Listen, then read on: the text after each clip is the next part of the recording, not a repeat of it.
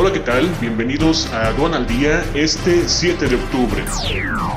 Nacional. Aduanas marítimas, las que más recaudaron, 371.540 millones de pesos a septiembre, señala SAT.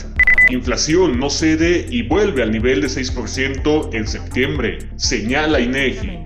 Precios mundiales de alimentos incrementaron 33% en solo un año, señala FAO. Peso alcanza su peor nivel, después retrocede. Monedas y bolsas reducen pérdidas el miércoles.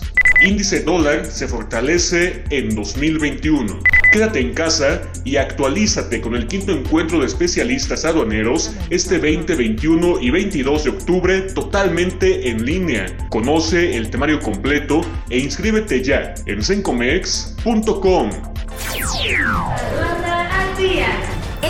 Es un servicio noticioso de la revista Estrategia Aduanera. EA Radio, la radio aduanera.